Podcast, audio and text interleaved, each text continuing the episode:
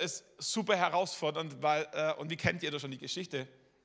Und ich weiß nicht, wer WM 2014, so Deutschland wurde Weltmeister, so da gibt es so verschiedene Szenen, die da in unserem Kopf, auf, oder Erinnerungen, die in unserem Kopf aufpoppen. 7 zu 1 gegen Brasilien, grandios. Wir sind vom Fernseher gesessen, wir haben gejubelt, wir haben geschwitzt, wir waren begeistert, wir haben uns auf die Schenkel geklopft, wir haben das 1 zu 0 vor Augen gegen Argentinien. Wir haben die ganzen 90 Minuten in der normalen, regulären Spielzeit vergessen, aber diese Flanke von Schürle, die Brustannahme von Götze und wie der Mann der Ball im Winkel einschlägt, so, das poppt auf und ist großartig und es begeistert uns. So, und, und trotzdem, und trotzdem würde niemand von uns auf die Idee kommen, sich das WM-Finale nochmal in voller Länge anzuschauen. So, also ich nicht, so vielleicht ein paar Fußballverrückte. So, ich würde nie auf die Idee kommen, zu meiner Frau zu sagen, ey Schatz, heute Eheabend. Ich habe ich hab mir gedacht, wir können das WM-Finale nochmal anschauen. Ich habe Wein bereitgestellt, ein bisschen Chips, die Kinder sind im Bett so und, und volle Länge mit Überspiel, äh, Nachholspielzeit, Überlänge und so. Und was für ein Grad, würden wir nie machen. Wir schauen auch keinen Tatort zweimal an. Manche schauen den nie und die, die ihn anschauen einmal und dann weißt du, wie es ausging und die ganze Spannung ist weg und, und, und Spannung lässt sich schlecht erneut produzieren. So, es braucht was Neues. So. Ähm, und dann gibt es aber interessanterweise auch Filme, wo es dann, die, die schauen wir mehrmals an. Meine Kinder haben die letzten Wochen Titanic entdeckt äh, und, und haben den bestimmt viermal die letzten drei Wochen angeschaut manchmal auch nur den Untergang, so je nach, je nach Stimmungslage und so. Ähm, aber das fanden sie irgendwie cool, das fanden sie irgendwie cool. So andere stehen auf Braveheart, Mel Gibson, der Held, der kämpft für seine Überzeugung. Ich, ich mag Bodyguard, Kevin Costner und Whitney Houston, so sie die hübsche Sängerin und er der starke Mann und an seinen Schultern ist sie sicher. Und da geht es nicht um die Spannung, sondern es geht um die Atmosphäre und die Geschichte und da, wir, wir tauchen da ein und wir, wir leben den Film mit und deswegen können wir den auch zwei, dreimal und fünfmal anschauen, weil es kein Krimi ist, sondern ein Heldenfilm. Und ich habe mir gedacht, die Weihnachtsgeschichte ist eigentlich nicht als Krimi gedacht, einmal anschauen, ich weiß, wie es ausgeht, abschalten, sondern als ein Heldenfilm, den wir sich immer und immer und immer wieder zu Gemüte ziehen darf und immer wieder neu eintauchen und sich bewusst machen, was es bedeutet, dass Gott Mensch wurde in Jesus Christus. Und wenn wir den Film so schauen, nicht als ein Krimi im Sinne von, oh, wie langweilig und so, die kommen schon wieder in Bethlehem raus, so, oder, oder wir denken, das ist irgendwie so, so ein Überraschungs-Horrorfilm, wo einer um die Ecke kommt und wir denken uns dann, was bringen die Weißen wohl dieses Jahr mit? So, das ist super schwierig, die Weihnachtsgeschichte so zu predigen, wie wenn es ein Krimi wäre, weil irgendwie jeder dann doch schon weiß, wie es ausgeht. Aber wenn wir uns darauf einigen und sagen, die Weihnachtsgeschichte ist kein Krimi, sondern ein Heldenfilm und wir tauchen einfach nochmal ein, wieder ein in dieselbe Geschichte und sie werden wieder in Bethlehem rauskommen. Er wird wieder in der Krippe geboren werden und die Weißen werden wieder dabei sein und die Hirten werden dabei sein und so. Aber wir tauchen nochmal ein, weil wir uns vor Augen malen müssen, wollen, was es bedeutet, dass Gott Mensch wurde. Dann haben wir, glaubt, eine gute Predigt vor uns. So, deine Entscheidung. Ähm, ich, ich, ich steige mal ein mit uns, Lukas Evangelium über die Weihnachtsgeschichte ja unter anderem erzählt. Ähm, und ich starte mal mit Vers 8, Kapitel 2. Da heißt es, es waren Hirten in jener Gegend auf freiem Feld und hielten in der Nacht Wache bei ihrer Herde. Und das ist schon die erste interessante Begebenheit, dass Hirten eine, eine, wesentliche Rolle in der Weihnachtsgeschichte spielen. In der damaligen Gesellschaft waren Hirten eigentlich die, die Outsider. So, das, waren, das waren die mit den schmutzigen Händen, die, die im Regen schliefen, die, die nach Schaf rochen und all diese Geschichten. Und ähm, Hirten waren nicht nur Menschen, wo, wo andere nicht mit tauschen wollten, sondern Hirten waren auch, auch ungesehene Gäste. Es war kein, kein hoher Adelsstand. Vielleicht gab es auch ein paar Reiche, die große Schafhärten hatten, aber die waren wahrscheinlich in der Regel nicht selber bei ihren Schafen, die hatten Bedienstete. Aber die Hirten auf dem Feld, das war nicht die Creme de la Creme, sondern das waren Menschen, mit denen anderen eher ungern zusammen waren. Ähm, Hirten galten als unehrliche Menschen, hatten vor Gericht kein Zeugenrecht. Ihre Stimme war nichts wert. Äh, religiös galten sie als, als unrein in dem Sinne, dass man ihnen unterstellt hat, aufgrund dessen, dass sie oft in Gegenden unterwegs waren, wo Wasserknappheit herrschte, dass sie es mit den Reinheitsgeboten, die im Judentum sehr wichtig waren, in aller Regel nicht sehr eng nahmen. Hände waschen, Geschirr spülen, ähm, nur das Essen, was man als Jude essen darf und solche Geschichten. Und, und Hirten waren ungesehene, ungern gesehene Menschen. So, aber Jesus oder Gott entscheidet sich dazu, dass Hirten eine wesentliche Rolle in der Weihnachtsgeschichte spielen. Ähm, der, der, Bürgermeister taucht nicht auf und der Oberstudienrat auch nicht äh, und die Zahnarztgehilfin und so, aber die Hirten, die kommen vor. So, und, es zeigt so ein bisschen von dem Herzschlag Gottes, der es liebt, Menschen zu umarmen. So, es gibt ja so Menschen, die, die lieben es, sich äh, darin zu ahlen, wen sie alles kennen einmal nur auf Instagram oder auf Facebook, manchmal auch im echten Leben. Oder du hast irgendwo einen reichen Onkel in Amerika und das ist ganz cool. Äh, oder irgendwo deiner Cousins, der kennt jemanden, der Fußball spielen kann. Und, und wir, wir droppen dann so immer wieder mal die Namen, wen, wen wir alles kennen, weil wir denken, das wertet uns selber auf. Aber Gott selber hat es irgendwie nicht nötig, sich selber aufzuwerten durch die Menschen, die er kennt, sondern er möchte Menschen aufwerten, die ihn kennen. So, und deswegen hat Jesus keine Mühe, die Hirten in die Weihnachtsgeschichte mit einzubeziehen. Und vielleicht fühlst du dich manchmal selber am Rand oder unwürdig oder denkst du, hm, wenn die alle wüssten, wer ich bin und welche Reinheitsgebote ich alle nicht diese Woche eingehalten habe. So, herzlich willkommen im Club, äh, bei Jesus bist du willkommen. So, und die Hirten äh, sitzen auf ihrem Feld und mitten in der Nacht heißt es, erscheint ihnen ein Engel. Vers 9, ein Engel des Herrn trat zu ihnen und der Glanz des Herrn umleuchtete sie und sie fürchteten sich sehr. Wir stellen uns die Engel so mit blonden Locken vor. Im Orient hatten die wahrscheinlich schwarze Haare, aber das ist ein anderes Thema. So, aber wir stellen uns so diese pauschbackigen, pausch, backigen, bubenhaften, blonde Locken, Engel auf der Wolke sitzen. So stellen wir uns einen Engel vor. So hat es die, die, die Kultur und wie entwickelt, die Malerei und die Kunst. So, aber offensichtlich war das ein Engel, der nicht zum Streicheln war, sondern zum Fürchten. So, die, die Hirten haben den Engel entdeckt, haben Angst bekommen. Wahrscheinlich sind ihnen all die Sünden eingefallen der letzten zwei Wochen und dass sie ihre Frau schon lange keine Blumen mit mehr gebracht haben und all diese Dinge. Und dann haben sie den großen Engel gesehen mit seinen weißen Flügeln und vielleicht hat er ein Schwert gehabt oder war einfach majestätisch groß und eine Gestalt, die sie noch nie gesehen haben. Und das Erste, was der Engel sagt, ist, fürchtet euch nicht, chillt. Oh, ich denke mir, das hat sich wahrscheinlich so ein bisschen angefühlt, wie wenn der Schäferhund kläffend vor dir steht und das Herrchen sagt, er tut nichts. Und denkst, jo, hilf meinem Unglauben. So, ähm, und der Engel sagt, fürchtet euch nicht. Warum? Denn siehe, ich verkündige euch große Freude ich bin nicht im Bösen gekommen, ich bin nicht im Zorn gekommen, nicht mit Wut, nicht mit Bitterkeit, nicht mit Hass. Ich bin gekommen, um Freude zu bringen, euch und allen Völkern. Und ich denke mir, wenn, wenn wir nur den Teil von der Weihnachtsgeschichte verstehen würden, wäre schon so viel gewonnen.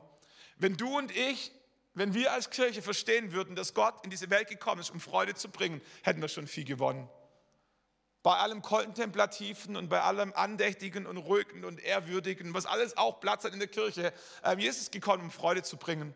Und das darf man auch sehen, wenn Menschen in die Kirche kommen, dann dürfen sie fröhliche Gesichter, fröhliche Menschen sehen, die klatschen, die tanzen, die wie immer eben so. Du musst dich jetzt nicht verbiegen und verstellen, aber, aber es ist trotzdem schön, wenn deine Freude nicht nur versteckt ist, sondern die auch raus darf, so, weil Jesus sagt, dafür bin ich gekommen.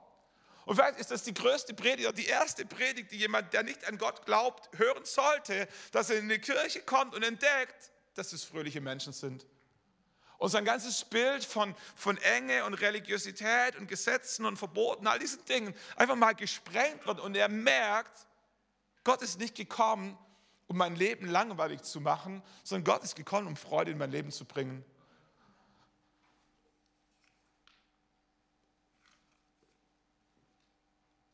Und das Zweite, was der Engel sagt, ist, und das Dritte, fürchtet euch nicht, ich bin gekommen um Freude und so weiter.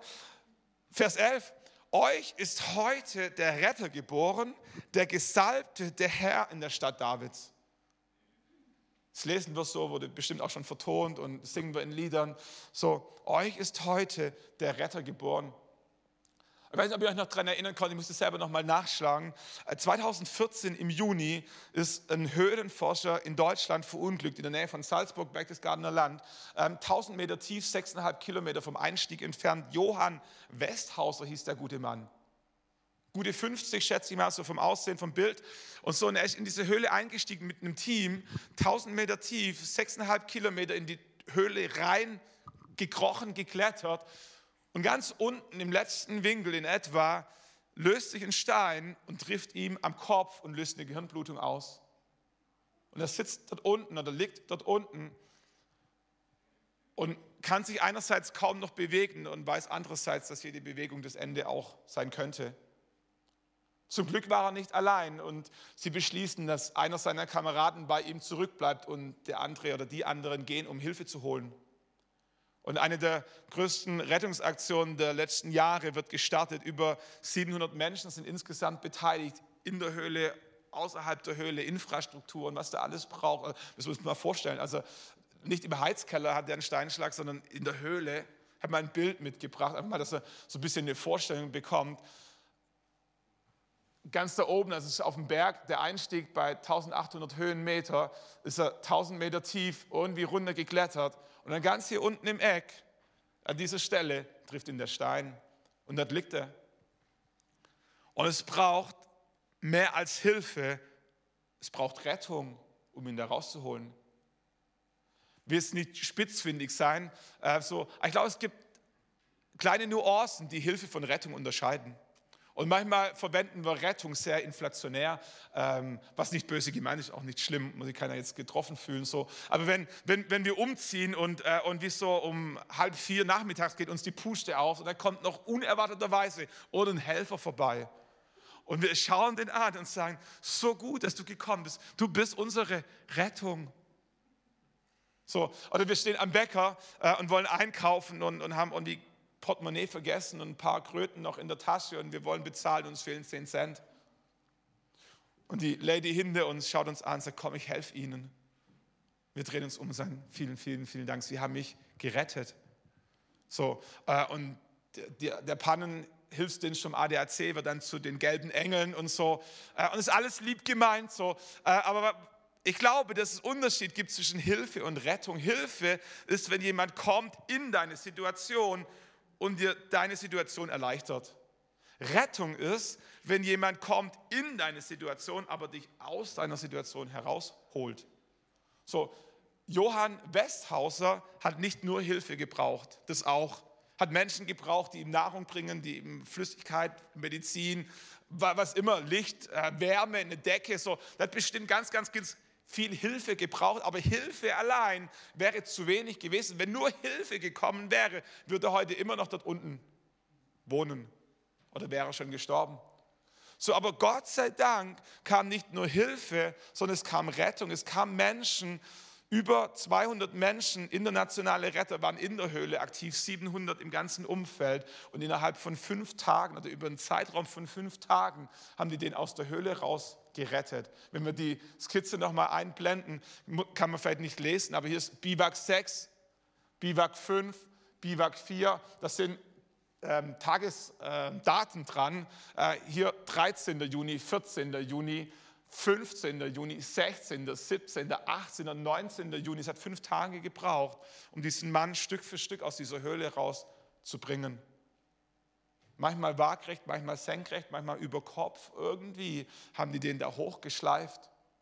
Im Nassen, im Kalten. Aber es gab Menschen, die, die, die nicht nur oben standen und sagten, komm raus, da ist dunkel, sondern die gesagt haben, wir kommen zu dir runter, wir riskieren unser eigenes Leben, um dich zu retten und nicht nur Hilfe in deine Situation zu bringen, sondern dich aus deiner Situation heraus zu retten. Und wenn der Engel den Hirten verkündet, dass Jesus gekommen ist als der Retter, dann heißt es nicht, dass Jesus nicht auch gekommen ist, um zu helfen. Aber es bedeutet ganz explizit auch, dass Jesus gekommen ist, um dich zu retten. Sprich, dir herauszuhelfen aus deiner Situation, aus der du dich selbst nicht befreien kannst. Und wenn wir den Rest der Geschichte von Jesus mit den Menschen lesen, dann entdecken wir, dass wir, dass wir nicht in einer dunklen Höhle in 1000 Meter Tiefe sitzen und kein Licht mehr haben, aber dass wir gefangen und umgeben sind von Sünde, von Schuld, von Versagen, von, von Fehlern, die, die uns von Gott trennen, so, so weit, dass es unüberwindbar ist. Dass egal, was du und ich noch tun würden, es nichts daran ändern würde, dass wir von Gott und von Himmel entfernt sind und es keine Chance gibt, aus eigener Kraft dorthin zu kommen, wo wir uns hinsehnen. Und an Weihnachten sagt der Engel den Hirten, dass Gott gekommen ist, um ihnen Freude zu bringen, als Retter in ihre Situation zu kommen, um sie rauszuretten, mit Gott in Verbindung zu bringen und eine Wohnung im Himmel für sie vorzubereiten. Ich wünsche dir und uns so sehr, dass wir an Weihnachten in dieser Geschichte, die wir vielleicht sogar in- und auswendig kennen oder schon oft gehört haben, eine neue Offenbarung darüber bekommen, was es bedeutet, dass Jesus als der Retter in unser Leben kam. Und manchmal ja, da gibt es Menschen, die, die, die brauchen ganz offensichtlich Rettung und dann gibt es Menschen, da würde man von außen nie auf die Idee kommen, dass sie Rettung brauchen. Da sieht die Ehe heil aus, da steht das Häuschen, da steht das Auto in der Garage, die Kinder sind ordentlich gekleidet und so. Du denkst, da passt alles. So, aber du und ich, wir, wir kennen unser wahres Herz, wir kennen unser wahres Ich, wir, wir, wir, wir schauen in den Spiegel und sehen nicht nur unser Gesicht, wir sehen unser Herz, wir kennen unsere Gedanken, wir kennen unsere Gefühle, wir kennen so viel mehr. Und Gott kennt all das und sagt, ich bin gekommen, um dich zu retten. Du musst nicht alleine mit zurechtkommen, kannst du auch nicht, aber ich bin gekommen, um dich zu retten. Finde ich grandios. Zweiter Gedanke, der Engel sagt, Jesus ist gekommen als der Retter und der Christus. Euch wurde heute der Retter geboren, der Gesalbte, der Herr in der Stadt Davids. Der Gesalbte ist das deutsche Wort für das griechische Christus, beziehungsweise für das hebräische Messias sind dieselben Wörter, einfach nur in einer anderen Sprache, bedeutet genau dasselbe. So, die Bibel verwendet es an vielen Stellen austauschbar, so, aber es sind nicht unterschiedliche Personen und auch nicht unterschiedlichen Bezeichnungen, sondern es geht immer um dasselbe, ist nur eine andere Sprache. So einmal lesen wir von dem Gesalbten, dann lesen wir von dem Messias oder von ähm, dem Christus, aber es bedeutet immer dasselbe.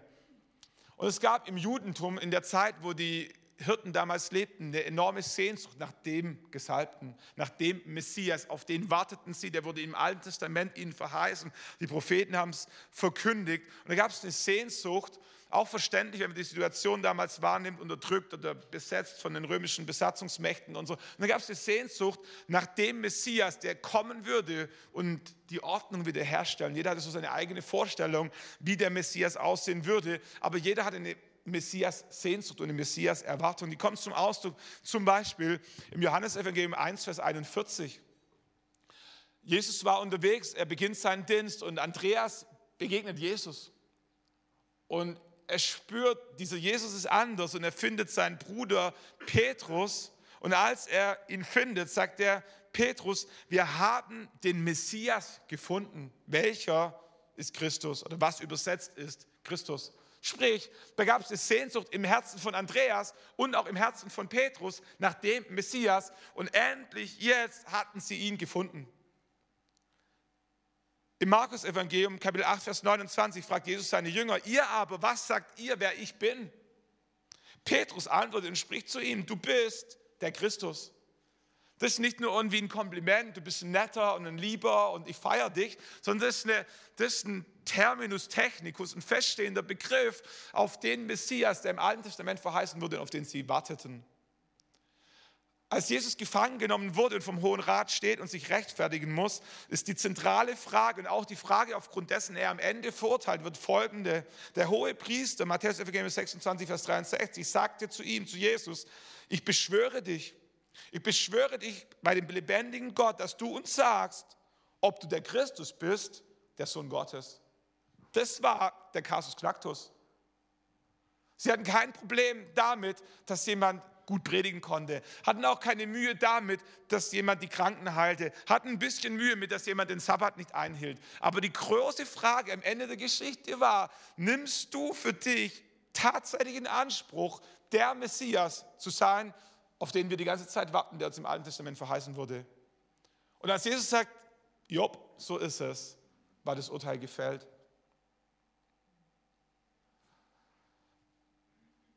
Jesus nimmt für sich selber in Anspruch, der Gesalbte und der Messias zu sein.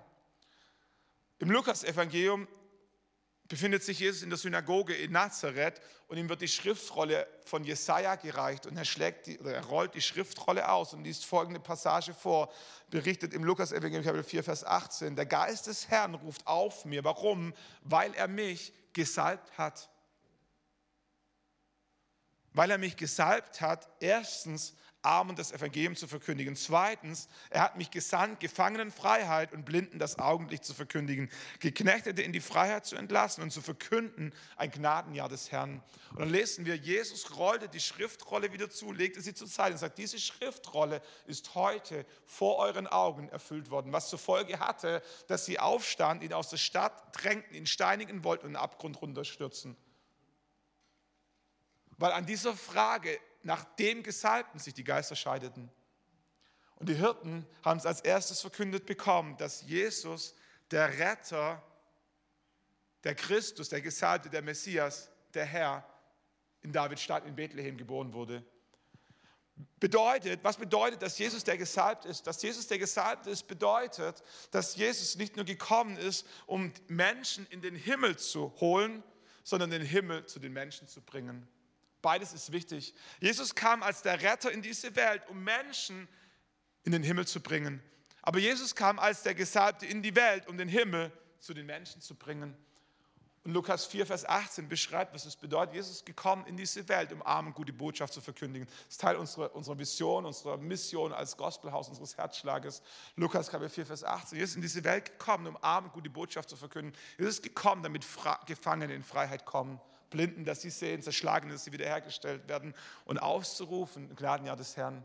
Oh, ich wünsche dir so sehr, dass du einerseits eine Offenbarung darüber bekommst, was heißt, dass Jesus der Retter ist, aber gleichzeitig auch eine Offenbarung darüber bekommst, was es bedeutet, dass Jesus der Gesalbte ist, der in dein Leben gekommen ist an Weihnachten.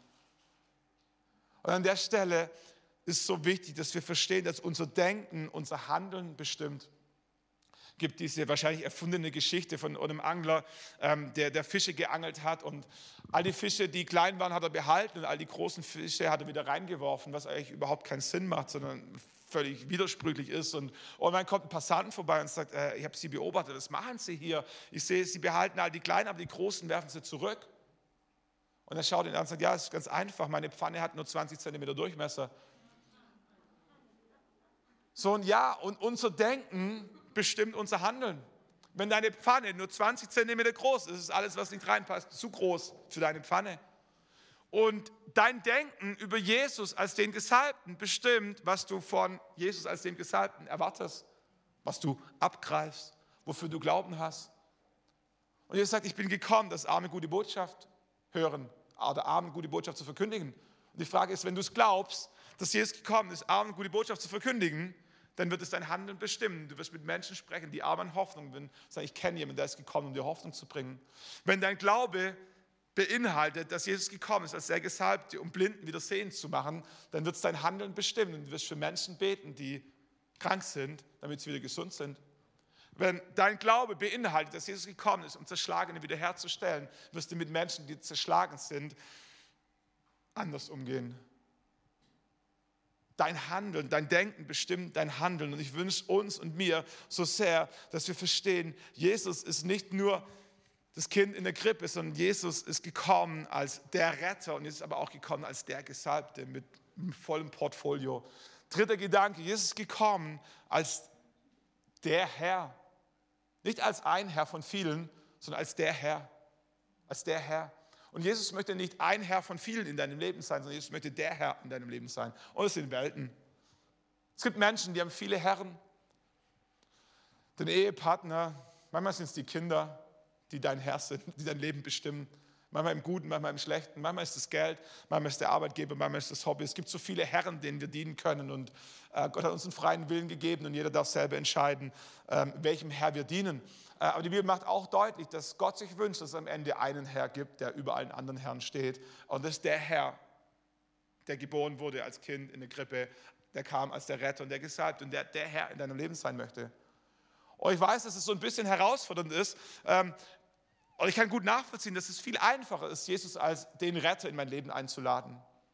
Es ist auch einfach, Jesus als den Ratgeber in mein Leben einzuladen, weil es ist ein Riesenunterschied, ob du einen Ratgeber hast oder einen Chef.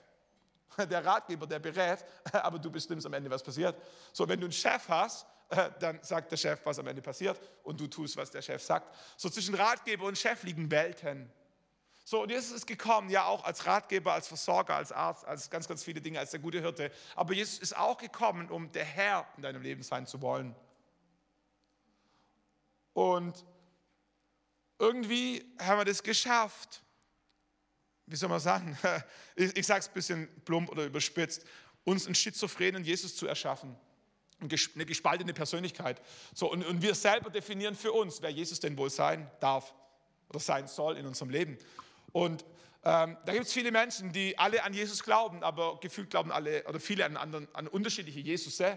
So für die einen ist Jesus ein guter Mensch und an den glauben sie aber mehr auch nicht. Dann gibt es Menschen, die sagen, für mich ist Jesus mein Versorger und ist großartig, aber mehr auch nicht. Für andere ist Jesus der Arzt, wenn sie ihn brauchen, oder der Ratgeber, wenn sie nicht mehr weiter wissen, aber mehr auch nicht. So, aber Jesus macht deutlich, beziehungsweise der Engel macht den Hirten deutlich, dass Jesus nicht nur gekommen ist als der Retter und der Gesalbte, sondern Jesus auch gekommen ist als der Herr und das ist ein anderer Anspruch und es macht was mit uns, wenn wir verstehen, dass Jesus der Herr in unserem Leben sein möchte.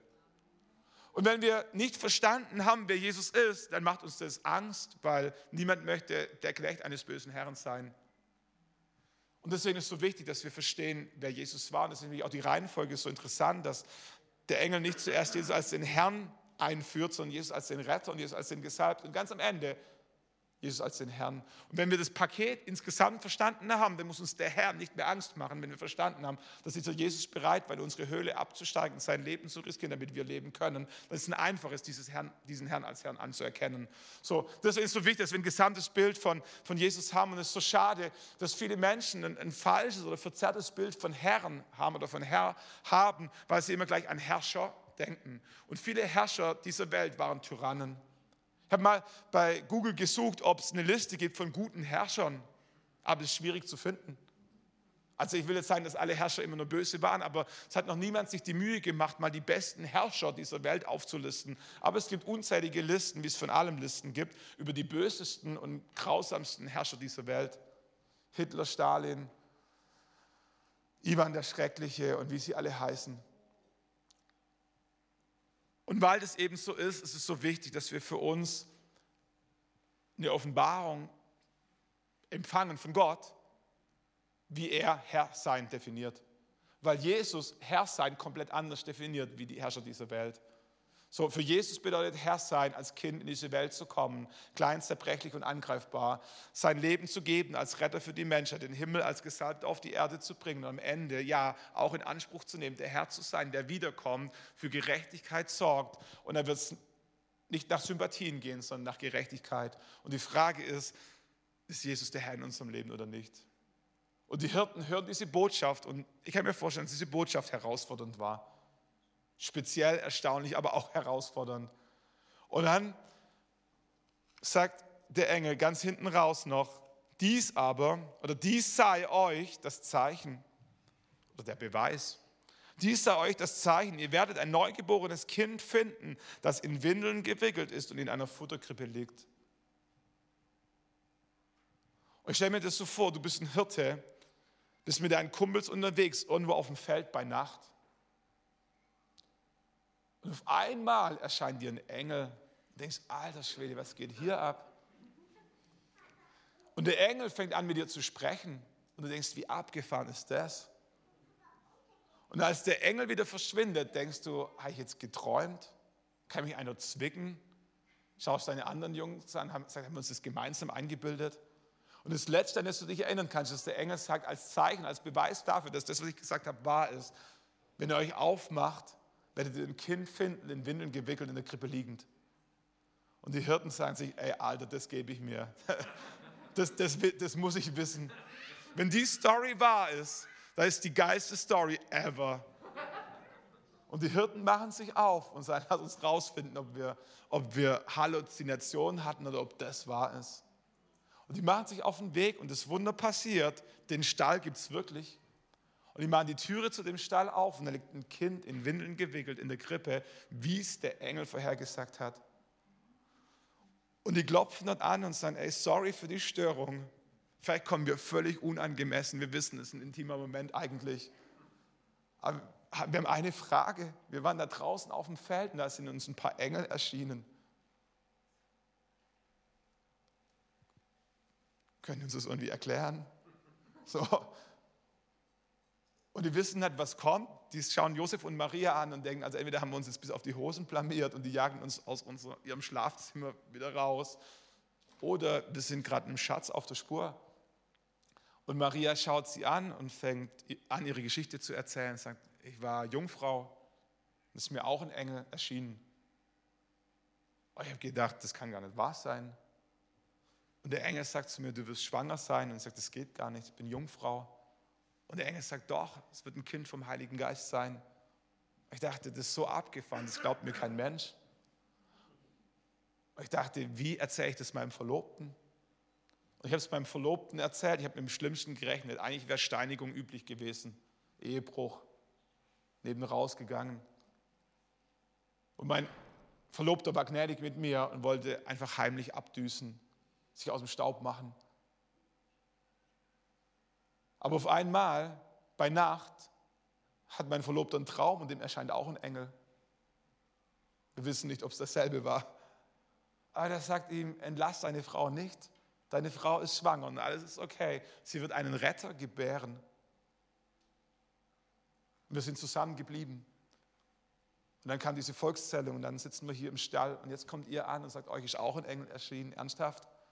Könnt ihr euch das vorstellen, wie, wie die Hirten Weihnachten erlebt haben und dachten, Alter, uns ist wirklich ein Retter geboren.